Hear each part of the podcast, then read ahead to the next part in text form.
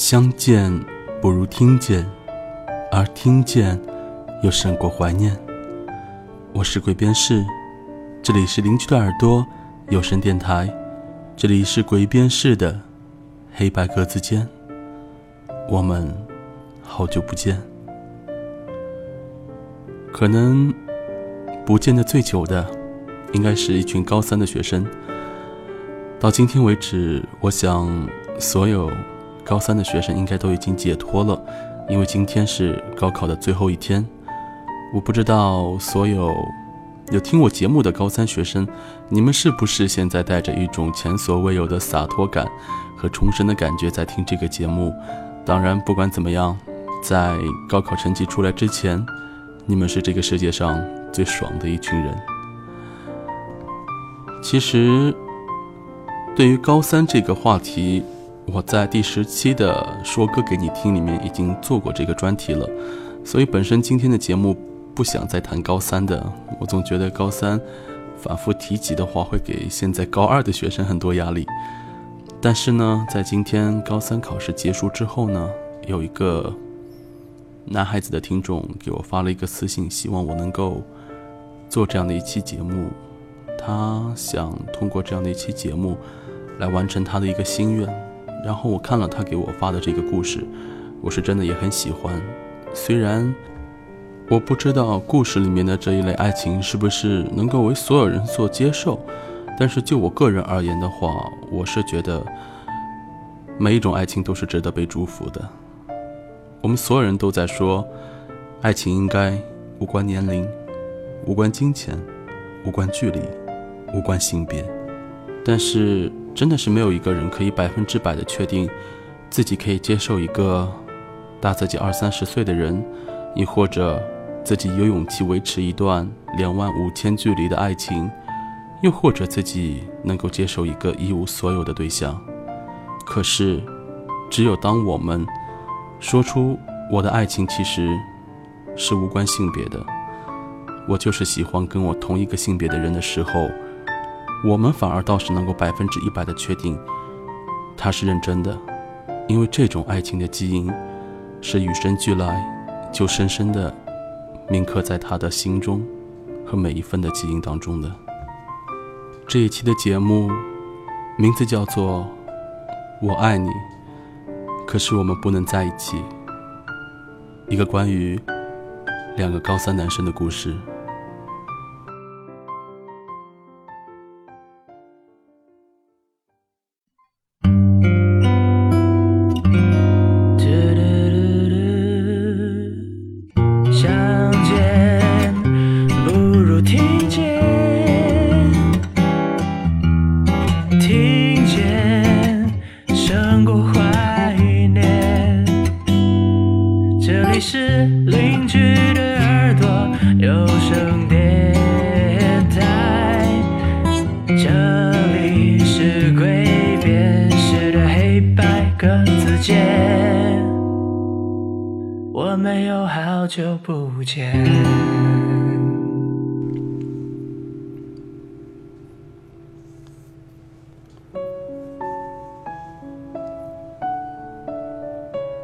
跟陈木相遇于千禧年，千年一遇的好年头。那天是高中新生报道，天气炎热，阳光晃得人头晕。陈木排队站在我面前。我还在神游，陈木突然转过头来，指着不远处的校史室的大门跟我说：“你看那个是棺材吗？我们学校是当年日本侵华时日本人建的，教学楼是一栋红楼，只有三层高，沿着学校的边缘能够转出一个折角。红楼的一端是图书馆和校史室，校史室大门那年。”刚刚修葺过，看上去庄重严整。我看过去吓了一跳，还真是个棺材。陈木在我生命里是一个独特的存在，因为我再也没有遇到过比这更惊世骇俗的开场白了。陈木坐在我后面，平时最大的爱好就是踢我椅子。那时。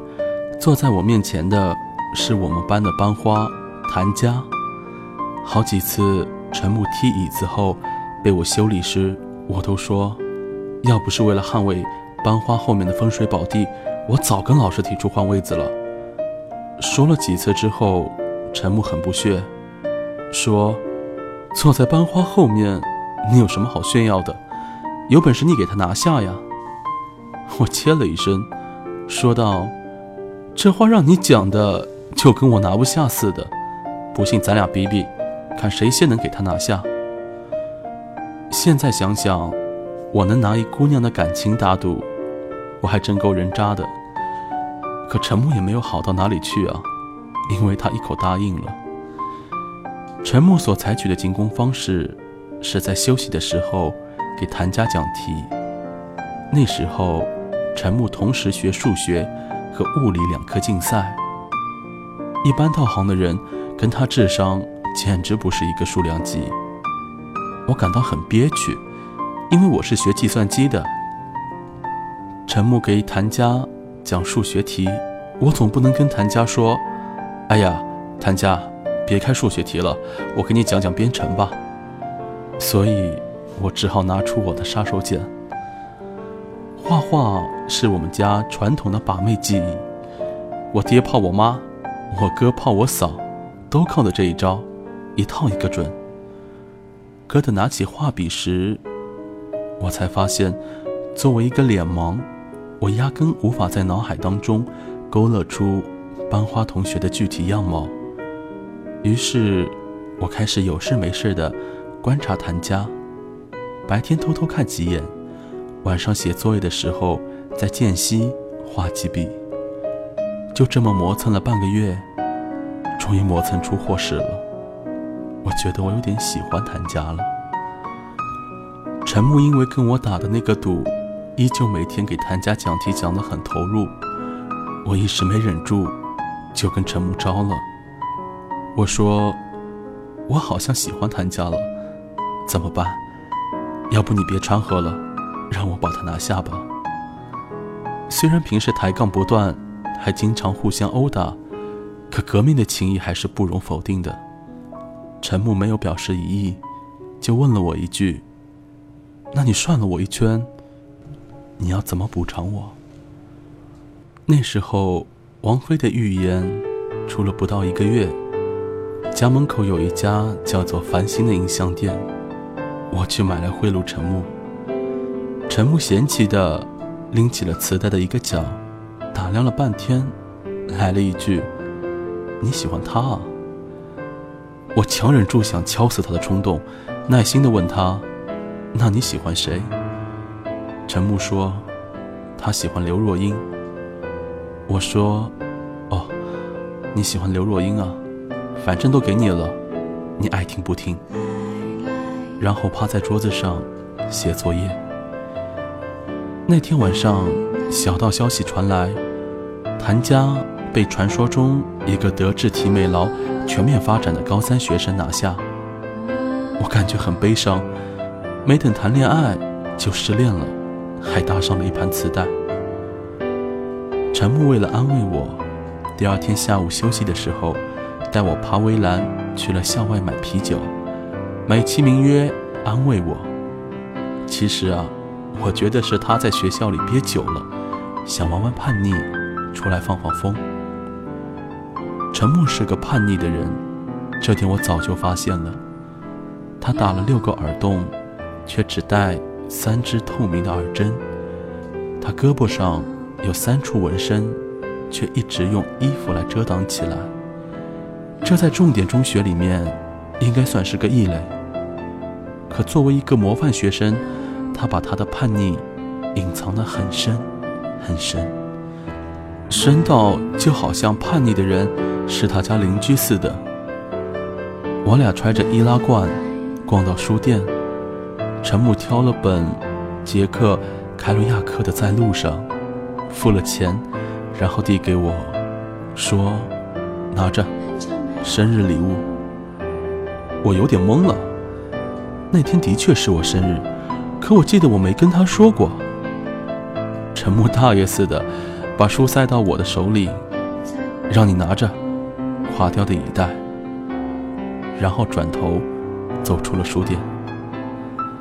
我追上去，巴巴地问他：“你怎么知道是我生日啊？”陈木说：“我数学好。”我站在他的背后，感觉这个世界很玄妙。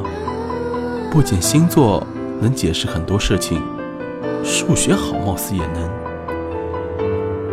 那本书我一直塞在书桌里没有看，因为我估计喜欢王菲和喜欢刘若英的人，在看书的审美上应该没有什么共同语言。后来谭家那幅画画好了，陈母跟我要去看。我本来以为他能够说一句犀利到让我吐血的评语，没想到他瞄了几眼说：“哟，看不出你还有这手。”我大言不惭，我说：“那是，要不是我妈不让，我肯定去准备艺考，将来考美院。”陈木把画夹到我的书里还给我，顺便白了我一眼：“你妈做的对，在我们那所高中。”高考的确是比艺考更好的出路，可我仍然被堵得不服气。我说：“你这人能不能有点浪漫主义思维？当不了艺术家，我想想还不行吗？”陈木低头算物理题，说道：“这个世界上有很多事，想想就行了，别轻易说出来，会让人笑话的。”末了，抬头看我一眼。补上了一句：“一把年纪了，这点道理还不懂。”我气哼哼地转过去，继续看书。胸闷。快期末时，学生闷得发疯，于是自发组织了篮球赛。我上去打了第一场，等第二场刚开始不到二十分钟，我被人撞了一下，把脚给崴了。当时陈木在场外。我一瘸一拐的出来以后，他把我的裤子挽起来，看了一眼，松了口气，然后嫌弃的说：“哎，好赖是个爷们儿，真脆弱。”我当时只有一个愿望，就是把他揍得抱头痛哭。什么叫做好赖是个爷们儿？什么叫做好赖？下场以后，班里没有人替补，体育委员。问陈木能不能上去替我？我没等他答话，就抢白道：“他行吗？他？你什么时候看过他打篮球？”陈木瞄了我一眼，二话不说上了场。没想到那厮飘逸灵动，投篮奇准，带着我们班男生把隔壁班打得满地找牙。我在场下看的眼珠子都快掉出来了。陈木本身个子就高。而且，虽然我不愿意承认，可是不得不说，他长得真他妈帅。然后加上运动场上雄性对雌性的吸引力本身就比平时高那么二十几个百分点，周围围观的女生全都满眼的红心，整个篮球场都能够闻到荷尔蒙的味道。陈木一下场，围观的群众蜂拥而至，无比殷勤的递水。递纸巾，女生们都疯了，也不顾矜持的哇哇的大叫：“陈木你好帅呀！”陈木看我还能跑能跳，又被女生们吵得有点烦了，就直接拉着我去了图书馆。图书馆里面的人不多，陈木很淡定，拿着本奥数物理经典题刷刷的翻，可我却还没有从刚才赛场的兴奋劲儿缓过来。我捅了捅他。我说：“哎，你打球那么厉害，怎么从没见你打过？你什么时候练出的这一手？”陈木眼睛都没有抬，早就跟你说过了，有些事儿想想就行了，说出来让人笑话。所以我哪会告诉你，我从小的愿望是进 NBA？我愣头青的接了一句：“那你现在告诉我，不怕我笑话？”陈默瞅了我一眼，然后继续看书。没事儿，有比这更怕你笑话的话，还没有告诉你呢。那天之后，我们就经常一起去图书馆学习。这个习惯一直保持到第二个学期。等看书看累了，我们就会出去走走。图书馆门口种着大瓶大瓶的丁香，初春时香气芳浓。陈木指着校史室上面的棺材跟我说：“那东西放在那很久了吧？”我说：“不是进校的时候就有了吗？”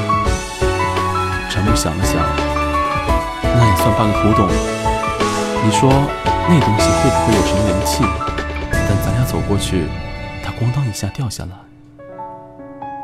我很无语。陈木又接上后半句，然后咱俩就穿越到别的时空去，不用学数学，不用学物理，不用高考，做点。自己真心想做的事情，我推了他一把，我说：“你不是好学生吗？还不想高考？怎么地？你要造反呢？”陈木说：“高考是一种责任，我去考，是为了安慰我爸妈，也是为了证明我的智商还凑合，不至于考不上大学。可这不代表我想考，想做什么。”跟应该做什么，这是两个概念。我有点说不出话，于是回图书馆继续学习。学科竞赛都集中在四五月，虽然高一学生参加的基本都是去打酱油，可是陈木为了练手也报名了，然后拿了个二等奖回来。我拍了拍说：“嘿，你可真够厉害的。”陈木继续算他永远算不完的数学和物理题，漫不经心地回答我：“其实最理想的状态，应该是拿两个一等奖，然后退学，把证书甩在我爸妈面前，去证明一下老子的智商够用，但老子不玩了。可惜我没有能够做到，只能明年接着考。我随手拿过他的奥赛题，翻了两下。”最后一页的角落上，用花体字写着 “Neil Cassadin”。我问他这是什么意思，陈木看了一眼说：“上课走神，乱画的。”我说：“哎，这不是人名吗？你等会儿，我记得我在图书馆见过这个名字。”于是跑到一排排书架里去翻，可是翻了半天都没有找到。陈木说。找不到就别找了，有这时间，你去把你的物理作业检查一遍。你看你昨天的作业都错成什么样子了？于是我坐在他旁边开始看物理，看了一会儿就昏昏欲睡。陈木趁我不备，拿笔狠狠地敲了一下我的额头，说：“你在干嘛呢？”我被吓清醒了，大概是偷着打瞌睡的心虚。赶紧说第五题不会做。陈木侧过头看我的练习题，我的手刚好挡住了他的视线。陈木想都没想就捉住我的手，往一旁挪了点，然后低头看题。我打量他的侧脸，一时间竟然没有想到应该把手抽回来。陈木读完题，放开我的手，去拿笔。无意间瞟了我一眼，顿时很惊讶。哎，你脸怎么红了？我顿时觉得要疯了，在心里呐喊着：“我哪有脸红啊！我擦！”可本来没有脸红，硬是被他这句话逼得脸上发烫。陈木一副莫名其妙的样子，我怎么你了？然后伸手在我脸上摸了一把，说道：“我要是这样。”你脸红还差不多呢。我愤怒了，就连陈木都说过我好赖是个爷们儿，爷们儿哪有这样吃亏的？我扑过去摸他的脸，说：“陈木，你丫去死！”图书馆里我俩讲话一般都是低压着声音的，这次被他惹得动静很大，而我还在非礼他。管理员走过来，敲了敲我的桌子，而陈木则跟没事人一样，把我往旁边。一推，继续的看书，我简直无地自容，心想这把好了，丢人丢大发了。回教室后，我问谭佳，Neil c a s a l i n 是谁？作为语文课代表，谭家一向涉猎广泛，可他也不知道，于是答应帮我查一查。快期末了，桌子被各种练习题搞得乱七八糟，我把桌子倒腾了一遍，这才发现去年生日时陈木送我的那一本在路上。我把书打开，里面还夹着谭家的画像。说实话，要不是看见这幅画，我都忘了我也曾短暂的喜欢过谭家。谭家就坐在我前面，每天上课我都能够看见他一头漆黑漂亮的长发。可连我自己都不知道，从什么时候开始，那个在我身后的人，成了占据我生活的人。过了半个月，谭家给了我一本关于西方文学的书，说帮我查到了尼尔·卡萨迪。刚好那个时候我要跟陈木一起去图书馆，就拿起书，在路上边走边看，还念给陈木听。前面一小段说到这厮偷盗又吸毒，总之是个叛逆的愤青，我就笑陈木。我说：“哎，怎么感觉跟你还挺像的？只不过他的叛逆在表面，你是把叛逆藏在心里。”然后我接着念，念到一半卡住了。我念出来的最后一句话是：“跟杰克·凯鲁亚克有同性恋关系。”沉默的脚步停下来。回头眯着眼打量我，我呵呵的干笑。杰克·凯鲁亚克，你送我的那本书不就是他写的？陈木说：“怎么了？”我开玩笑的说：“ 那你在书上写这个名字干什么？你不会是对我有非分之想吧？”说完这句话，我就感觉我脑子里肯定进水了。要知道，他对我没什么想法。那这玩笑可能是无可厚非，可关键是，我并不是察觉不到。于是我的笑僵住了。陈木依旧很淡定，走到我跟前，微微低下头，俯视着我，问我说：“那你呢？你对我是什么想法？”我被这问题堵得很尴尬。于是我绕着圈子，你别闲着没事扯我身上啊！我对你什么想法，又不影响你对我的想法。陈木耸耸肩，那可不一定。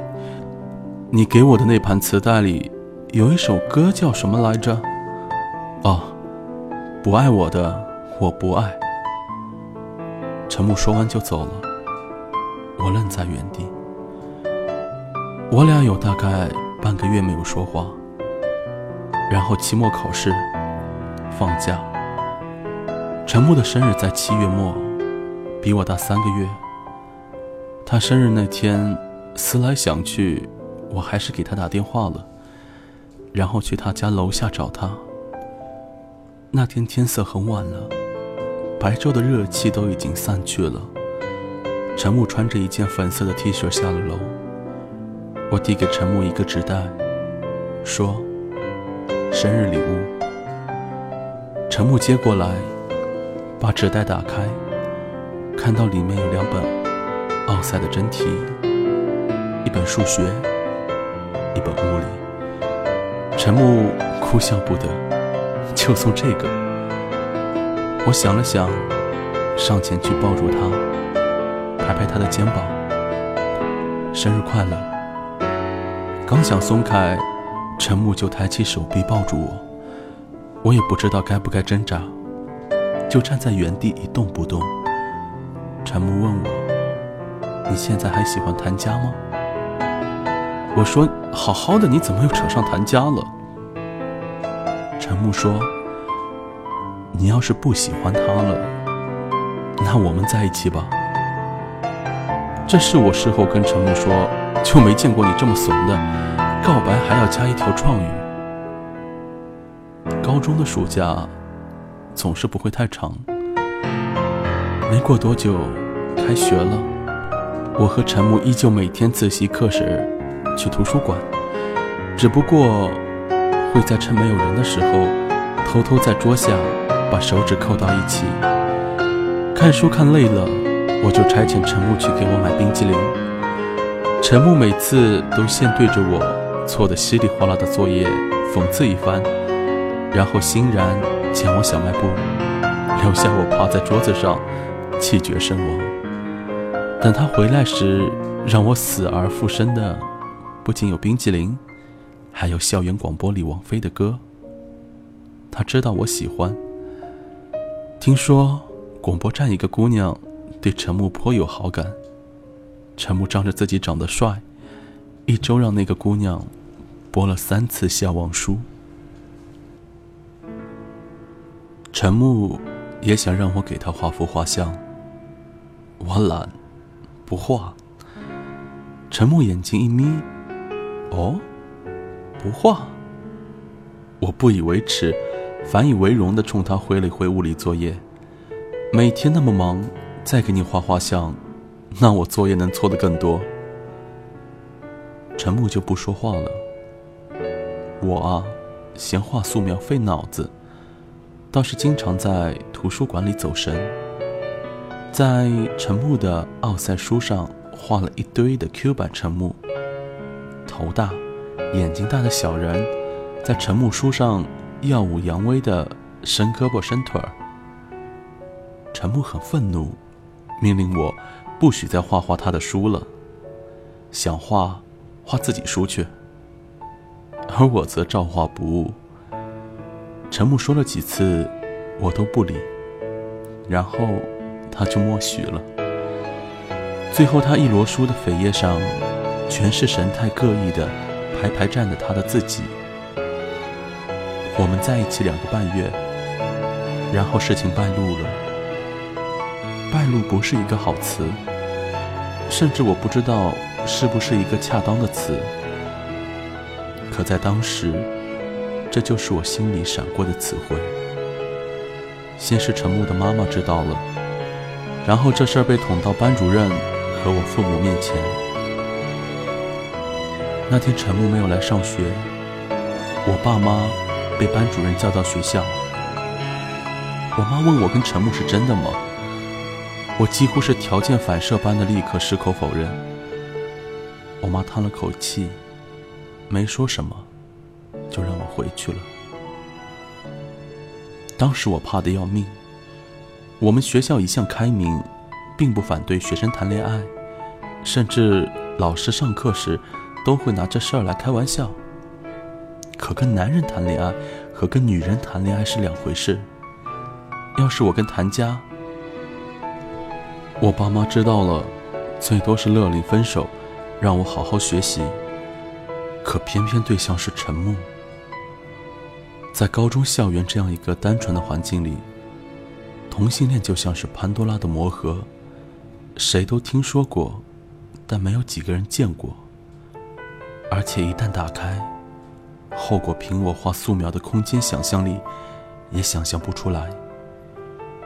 我简直无法理解，陈木生日那天，我怎么就脑子一热答应了他？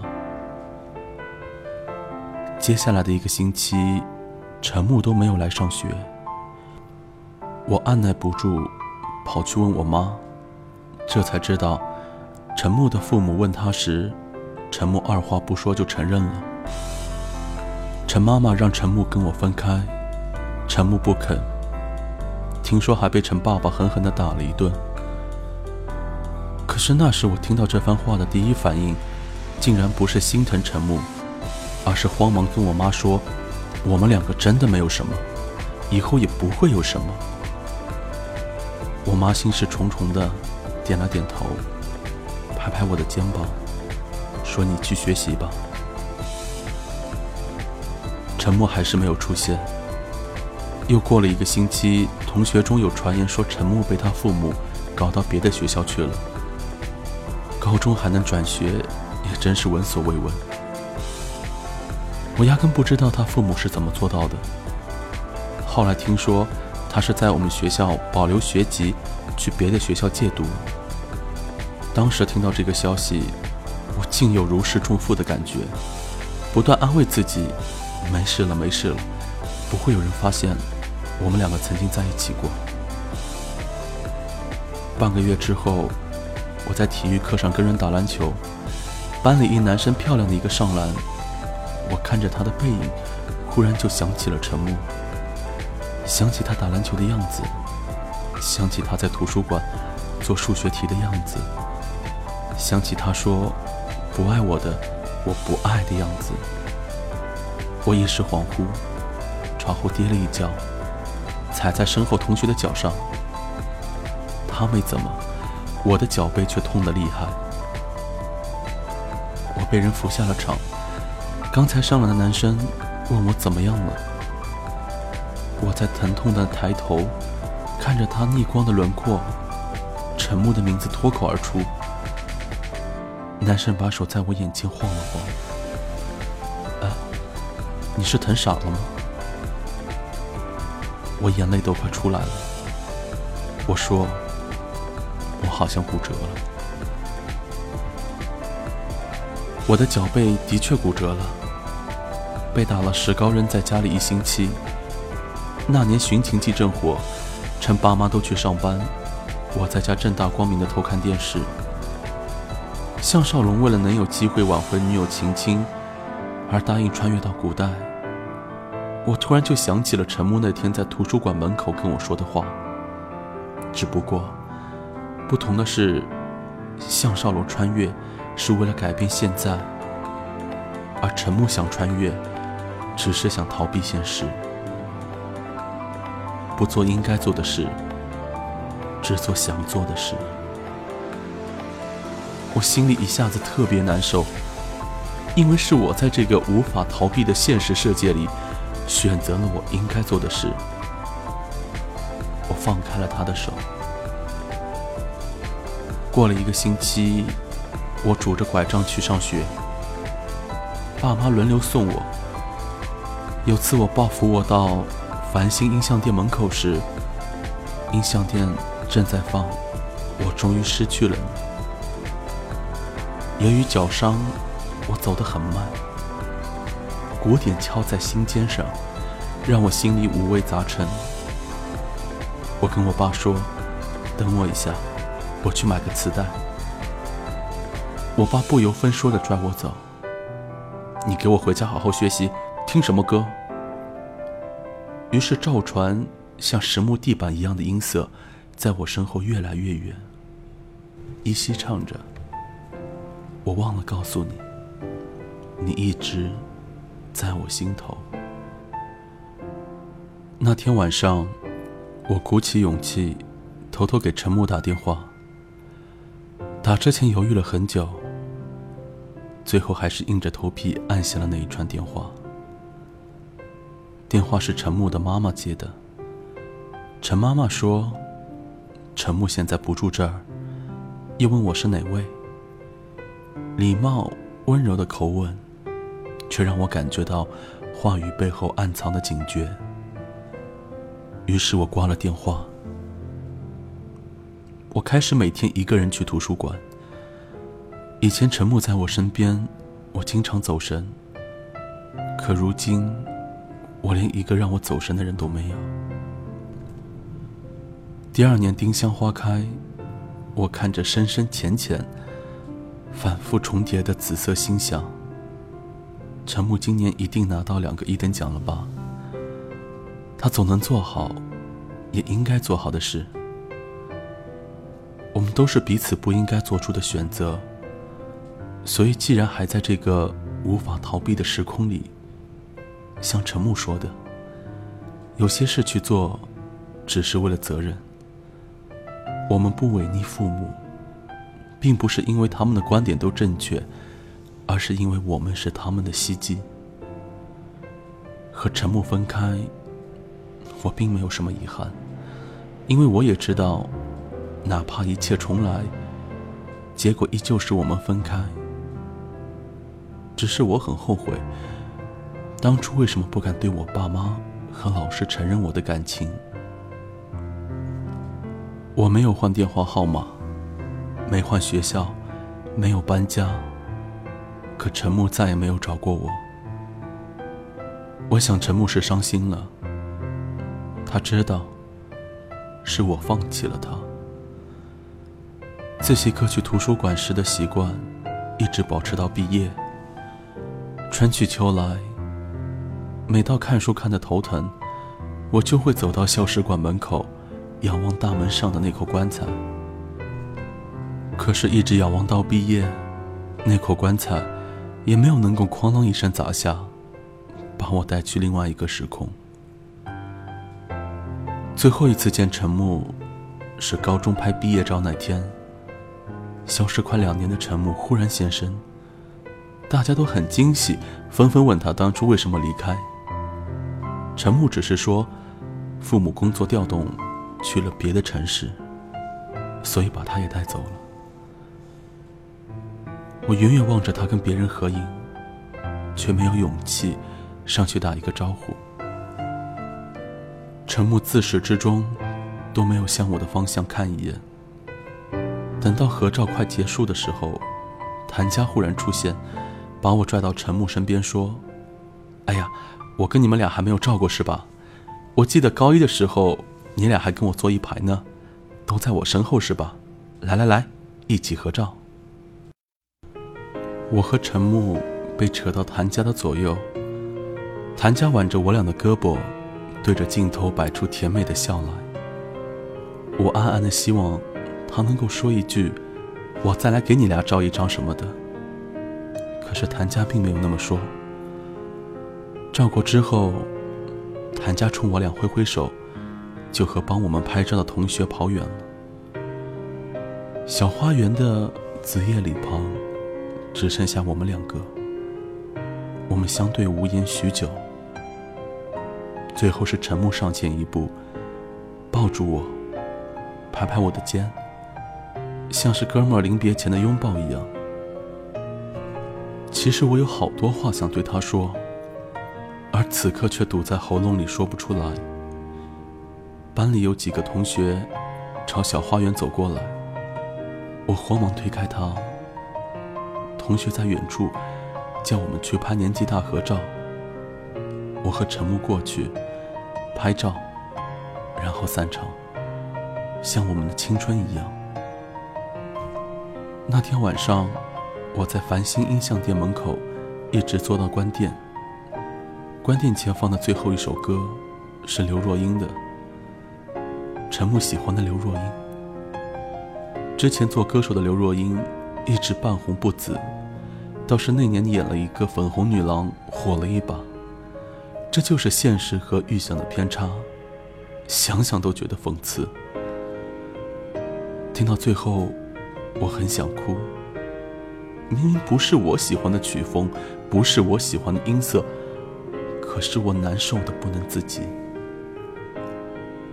音响店关门后，我就走了，没去把那盘磁带买下来。人生就是一个不断说再见的过程。我不想把这首歌买回家，然后不断的倒带重播。有些歌，听一次就够了。有些人也遇到一次就够了。夏夜繁星闪烁，刘若英单纯柔软的声音在唱。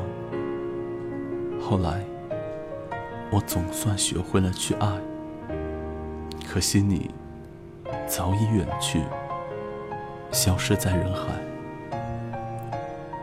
那天睁开它之前，我只来得及跟他说一句话。我说的是，我爱你，只是我们不能在一起了。沉默在我的耳边回答：“我知道。”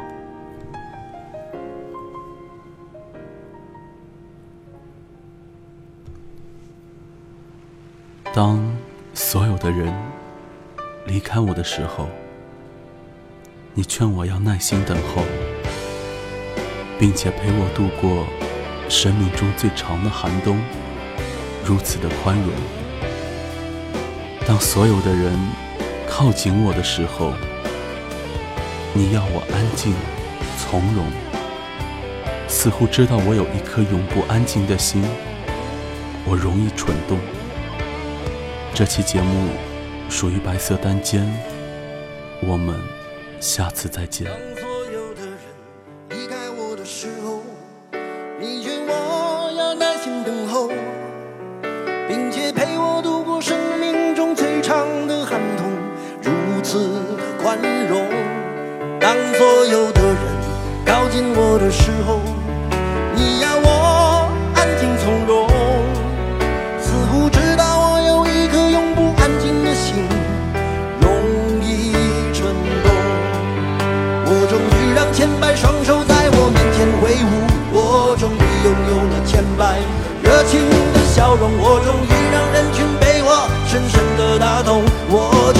告诉你。